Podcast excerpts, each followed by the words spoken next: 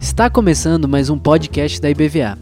Aqui você encontrará mensagens que edificarão a sua vida e te ajudarão a caminhar com Jesus.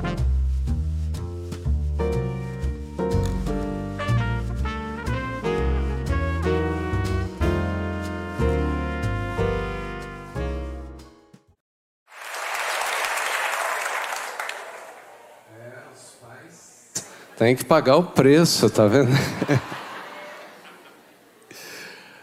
Nós estamos muito impactados com tudo que Deus está fazendo e desenvolvendo na vida da igreja, em todas as faixas etárias, ministrando na vida de todas as pessoas. Nosso objetivo é trabalhar com todas as pessoas para o crescimento espiritual, para que cada um tenha vida intensa com Deus, uma vida profunda com o Senhor e a gente siga em frente, crescendo, servindo e abençoando aonde o Senhor nos levar. Amém? E essas crianças aí cresceram muito, foram muito tocadas, estão se preparando para a adolescência, está chegando aí pré-adolescência e adolescência, e é muito bom a gente fazer esse tipo de atividade. Vamos ler a palavra do Senhor antes de tomar ceia, capítulo 12 do Evangelho de João. Quero falar sobre sacrifício e missão. O sacrifício e a missão. A gente toma a ceia do Senhor por causa do sacrifício de Jesus. Foi Ele que pagou o preço para nos resgatar e nos trazer para perto. A gente precisa entender isso sempre que a gente pensa no compartilhamento da ceia. Ele pediu para a gente, em memória dele, lembrar do sacrifício que ele fez por nós, tomando pão, bebendo do cálice de vinho, celebrando o seu corpo que foi entregue e o seu sangue que foi derramado. Mas é impressionante que Jesus não fez isso num cenário estranho, num cenário distante. Não, ele procurou um ambiente que fosse um ambiente que envolvesse muita gente de muitas nações. Eu não sei se você já tinha pensado nisso, mas não foi por acaso que foi na Páscoa Claro que a Páscoa, Jesus morre na Páscoa, porque tem tudo a ver o sacrifício do cordeiro na Páscoa judaica para libertar o povo do domínio e do controle de Faraó lá no Egito. E agora Jesus nos livra do controle, do poder, da força, do domínio, do pecado na nossa vida. Mas a Páscoa passou a ser uma festa importante, passou a ser uma festa com uma presença de muita gente de muitos lugares na vida do povo judeu. Nós vamos ver por que isso aconteceu. Capítulo 12, verso 20. Vamos ler trecho mais longo. Ele diz assim: Ora, entre os que subiram para adorar durante a festa, havia alguns gregos. E estes, pois, se dirigiram, lembra que eles estavam em Jerusalém, a Filipe, que era de Betsaida da Galiléia, e lhe rogaram: Senhor, queremos ver Jesus. Quem já ouviu uma pregação sobre esse tema, sobre esse tema, queremos ver Jesus. Não lembra disso? Precisando pregar aqui, viu, pastores? Que o povo aqui não ouviu ainda essa pregação, não. Queremos ver Jesus. Filipe foi dizer a André, André a Filipe comunicaram a Jesus. Respondeu-lhe Jesus: É chegada a hora de ser glorificado o Filho do Homem. Ele está falando do seu sacrifício. Em verdade, em verdade vos digo que se o grão de trigo caindo na terra não morrer, fica ele só. Mas se o grão de trigo morrer, produz o quê? Muito fruto. Quem ama a sua vida, perde-a. Mas aquele que odeia a sua vida neste mundo, preservá-la-á para a vida eterna. Se alguém me serve, o que, que faz? E onde eu estou, ali estará também o meu servo. E se alguém me servir, o que, que Deus vai fazer? O Pai o honrará. Agora, Está angustiada a minha alma E que direi eu? Pai, salva-me desta hora? Não, mas precisamente com este propósito vim para esta hora. Jesus sabia o que estava acontecendo. Pai, glorifica o teu nome. Então, para surpresa de todos, veio uma voz do céu dizendo: Eu já o glorifiquei e ainda o glorificarei. A multidão, pois que ali estava, tendo ouvido a voz, dizia ter havido um trovão. Outros diziam: Foi um anjo que lhe falou. Então explicou Jesus: Não foi por mim que veio essa voz, e sim por vossa causa. Chegou o momento de ser julgado este mundo e agora o seu príncipe, Satanás, né, será expulso. E eu, quando for levantado da terra, quem sabe por que, que ele falou isso? E eu, quando for levantado da terra, atrairei todos a mim mesmo. Ele estava falando da sua crucificação e da sua partida. Isto dizia, significando de que gênero de morte estava para morrer. Replicou-lhe, pois, a multidão: Nós temos ouvido da lei que o Cristo permanece para sempre. E como dizes tu ser necessário que o filho do homem seja levantado? Quem é esse filho do homem? E ele responde: Ainda por um pouco, a luz está convosco. Andai enquanto tendes luz, para que as trevas não vos apanhem. E quem anda nas trevas não sabe para onde vai.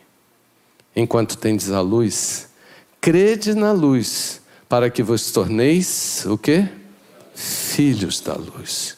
Jesus disse essas coisas, retirando-se ocultou-se deles. Agora, lá no verso 44. E Jesus clamou, dizendo: Quem crê em mim, não em mim, mas naquele que me enviou, e quem me vê a mim, vê aquele que me enviou. Eu vim como luz para o mundo, a fim de que todo aquele que crê em mim não permaneça nas trevas. Se alguém ouvir as minhas palavras e não as guardar, eu não julgo porque eu não vim para julgar o mundo, e sim para salvá-lo. Quem me rejeita não recebe as minhas palavras, tem quem o julgue. Quem é que vai julgar o homem no final da história? A própria palavra que tenho proferido. Essa o julgará no último dia. Porque eu não tenho falado por mim mesmo, mas o Pai que me enviou, esse tem prescrito o que dizer e o que anunciar e sei que o seu mandamento é o? O que, que Deus quer? Vida eterna. As coisas, pois, que eu falo, como o Pai me tem dito, assim eu falo. Amém, Senhor. Quando a gente lê um texto desse, com tanta clareza como Jesus fala, não precisa falar muita coisa aqui. Mas eu queria que você é, abrisse seu coração para que a gente pudesse reviver esse momento de, de preparação do sacrifício de Jesus com essa sensação que Jesus estava tendo, de que era um momento muito sério, muito importante, e que isso é que a gente celebra na ceia. De que Deus não estava brincando ali, não, mas estava tratando da salvação de todos nós. Nós todos estamos aqui porque Jesus, naquele tempo, estava preparando tudo isso. Ele foi até a cruz por mim e por você. Mas é, é bom lembrar que essa história ela começou com a presença de alguns gregos. Lá em Israel, em Jerusalém, alguns gregos aparecem. Por que, que eles estavam lá? Por causa da festa da Páscoa. E essa festa atraía muita gente às vezes não eram nem prosélitos, não eram nem convertidos ao judaísmo, mas eram pessoas que acreditavam que era uma bênção ir para aquele lugar. É uma, é, seria uma bênção estar em Jerusalém e desfrutar dessa oportunidade. Eles acreditavam que tinha uma, alguma bênção de Deus nessa história. Não liguem não que tem uma, uma libélula passando por aqui, ela não morde, viu? Ela só resolveu participar do culto conosco. Tomara que ela fique aqui nas flores. E como tinha tanta gente, tantas pessoas de tantas nações, Jesus resolve falar do seu sacrifício. A primeira coisa importante que ele fala é quando ele fala do grão de trigo e dos frutos. Se você tiver com o texto aberto aí no verso 24, ele diz assim: ó, se o grão de trigo caindo na terra ele ficar só, é, ele não morrer, ele vai ficar só. Mas se ele morrer, ele vai dar muito fruto. Isso aí deixando muito claro que o que Jesus estava começando a fazer ali e a sua crucificação representava um resultado que iria refletir por muitas gerações. Ninguém imaginaria que chegaria até a nossa, como nós estamos aqui hoje que nós estamos fazendo aqui é reflexo de um grão de trigo que caiu na terra e morreu. Três dias no ventre da terra. Mas ele deu fruto.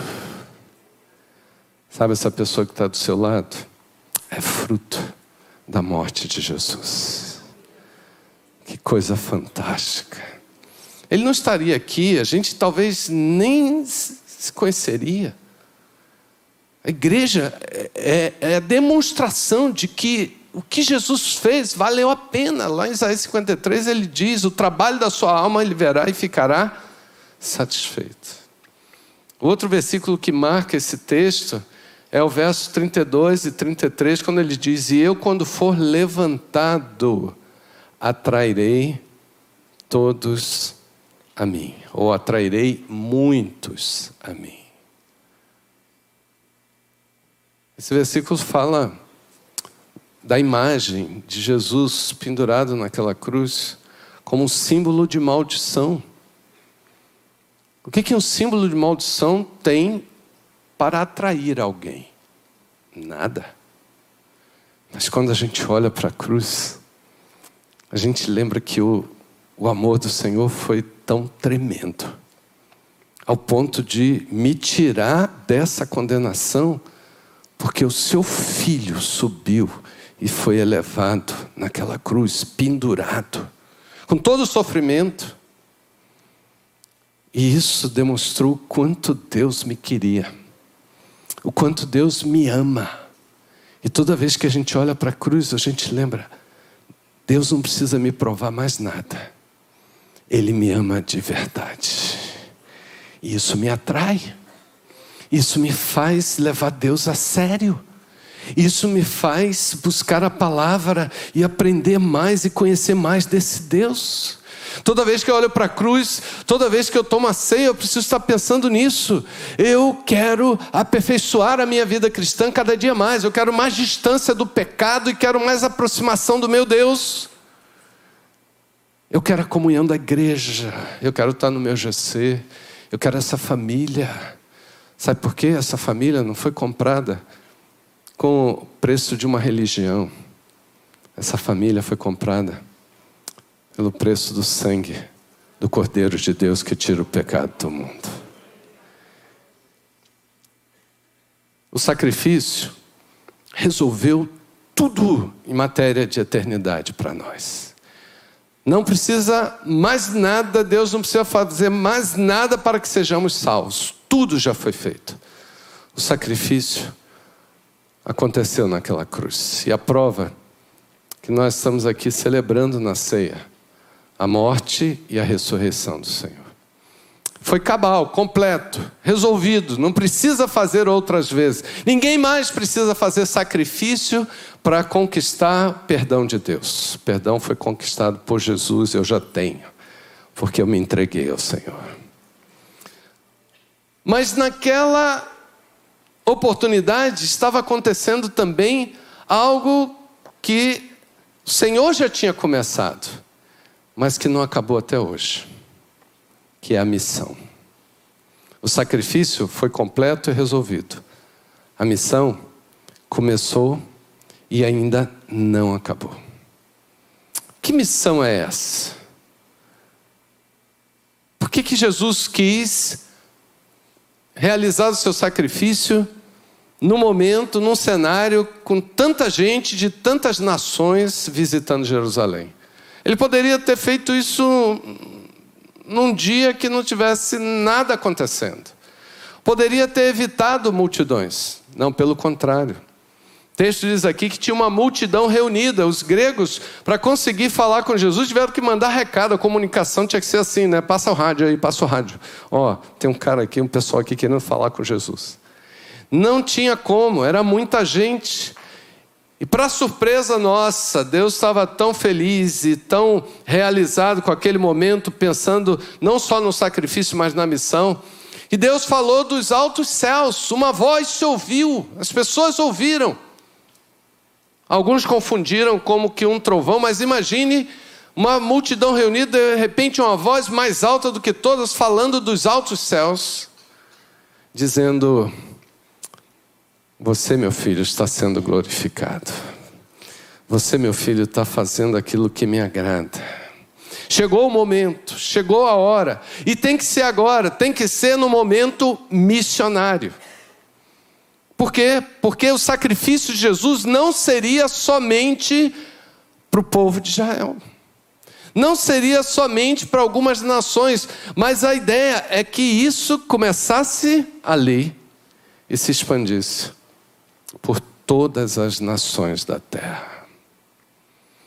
Quero citar um texto e, e Dr. Russell Shedd, quando ele comenta esse texto, ele faz uma citação da oração de Salomão na inauguração do templo.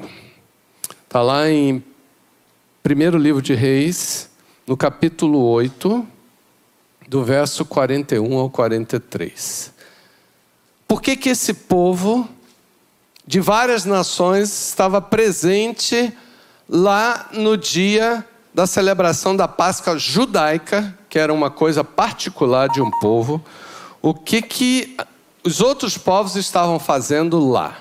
Está escrito aqui em 1 Reis, capítulo 8, de verso 41 a 43. Salomão foi inaugurar o templo, o mesmo templo né, que depois Jesus estava lá, não era exatamente o mesmo templo, mas ele tinha sido reconstruído. Mas Salomão, no dia da inauguração do lugar santificado, santíssimo, para Deus colocar o seu nome naquele lugar, o templo, quando foi construído, não foi construído somente para o povo de Israel. E a prova está aqui na oração de Salomão, quando ele consagrou o templo, no dia que ficou pronto, ele disse: Senhor, quando a gente orar aqui por causa da guerra, o Senhor nos abençoa e nos livra. Quando a gente orar por causa da peste, por causa das doenças, Senhor, quando o teu povo vier aqui te buscar, arrependido dos seus pecados, por favor, Senhor, abençoa. Mas nesse versículo ele se volta para o Senhor e diz assim: Senhor, também ao estrangeiro que não for do teu povo de Israel, porém vier de terras remotas, por amor do teu nome. O que, que ele pede para Deus? Verso seguinte: Porque ouvirão do teu grande nome, da tua mão poderosa e do teu braço estendido, e eles vão orar, voltados para essa casa. Ouve tu, Senhor, nos céus no lugar da tua habitação. E faze tudo que o estrangeiro te pedir, a fim de que todos os povos, vamos dizer juntos, a fim de que todos os povos da terra conheçam o teu nome, para te temerem como o teu povo de Israel, e para saberem que esta casa que eu edifiquei é chamada pelo teu nome entenderam por que, que várias pessoas de várias nações estavam em Israel centenas de anos depois, porque eles sabiam dessa bênção que existia na casa do Senhor para os estrangeiros. Que se eles orassem ali e pedissem ao Senhor, Salomão tinha pedido, você disse, mas qual é a confirmação que Deus vai ouvir a oração do estrangeiro? No capítulo 9, depois você vai ler que Deus aparece para Salomão e diz assim: Salomão, eu vou cumprir isso na terra e vou ouvir as orações desse lugar. Então eles sabiam que existia uma bênção para os estrangeiros. Nós, comparado ao povo de Israel, somos estrangeiros, éramos, mas agora somos parte do povo de Deus. E eu quero que você pense nessa visão de que todos os povos precisam conhecer o nome do Senhor, e o templo do Senhor era a atração, e o texto diz que o nome de Deus é grande, que a mão do Senhor é poderosa, que o Senhor tem sempre o braço estendido para abençoar. Por isso que quando Jesus, voltando ao texto de João capítulo 12, ele cita a nossa ação, a nossa participação nisso tudo, ele diz assim: aquele que perder a sua vida terrena para ganhar a vida eterna, esse me seguir vai estar no caminho certo. E aquele que me seguir, o Senhor vai honrar. E é interessante que ele fala sobre filhos da luz. O que, que a luz faz no mundo? Ficamos sem culto aqui, quarta-feira, por falta de luz. O mundo está em trevas. As nações estão envolvidas em trevas.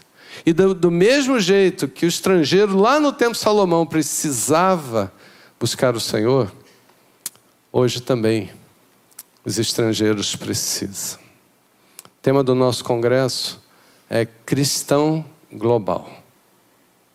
É um chamado para que nós eu e você, todos nós, de alguma maneira, possamos levar a luz do Senhor a todas as nações. Aonde o Senhor nos levar. Olha aí, Emanuel e Sandra estão, estão lá em Portimão, em Portugal, no sul de Portugal. Eles foram esse ano para lá, não foi esse ano que eles foram? Foi ano passado? Início desse ano. Pergunta o que, que eles estão fazendo lá. Se Jesus resolveu fazer o seu sacrifício no meio de tanta gente de várias nações, o que, que a igreja tem que fazer hoje? O que, que nós temos que fazer? Ir às nações. Esse sacrifício não foi só para gente no Brasil. Aliás, nós temos o Evangelho no Brasil porque pessoas vieram de outras nações trouxeram para nós.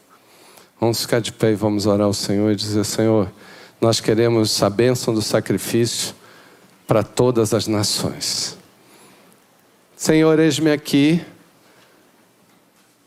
envia-me a mim, eu quero ser luz para as nações. Talvez você diga assim: ah, mas eu tenho tanta coisa para fazer na vida. Sabe o que é a melhor coisa que você pode fazer na sua vida?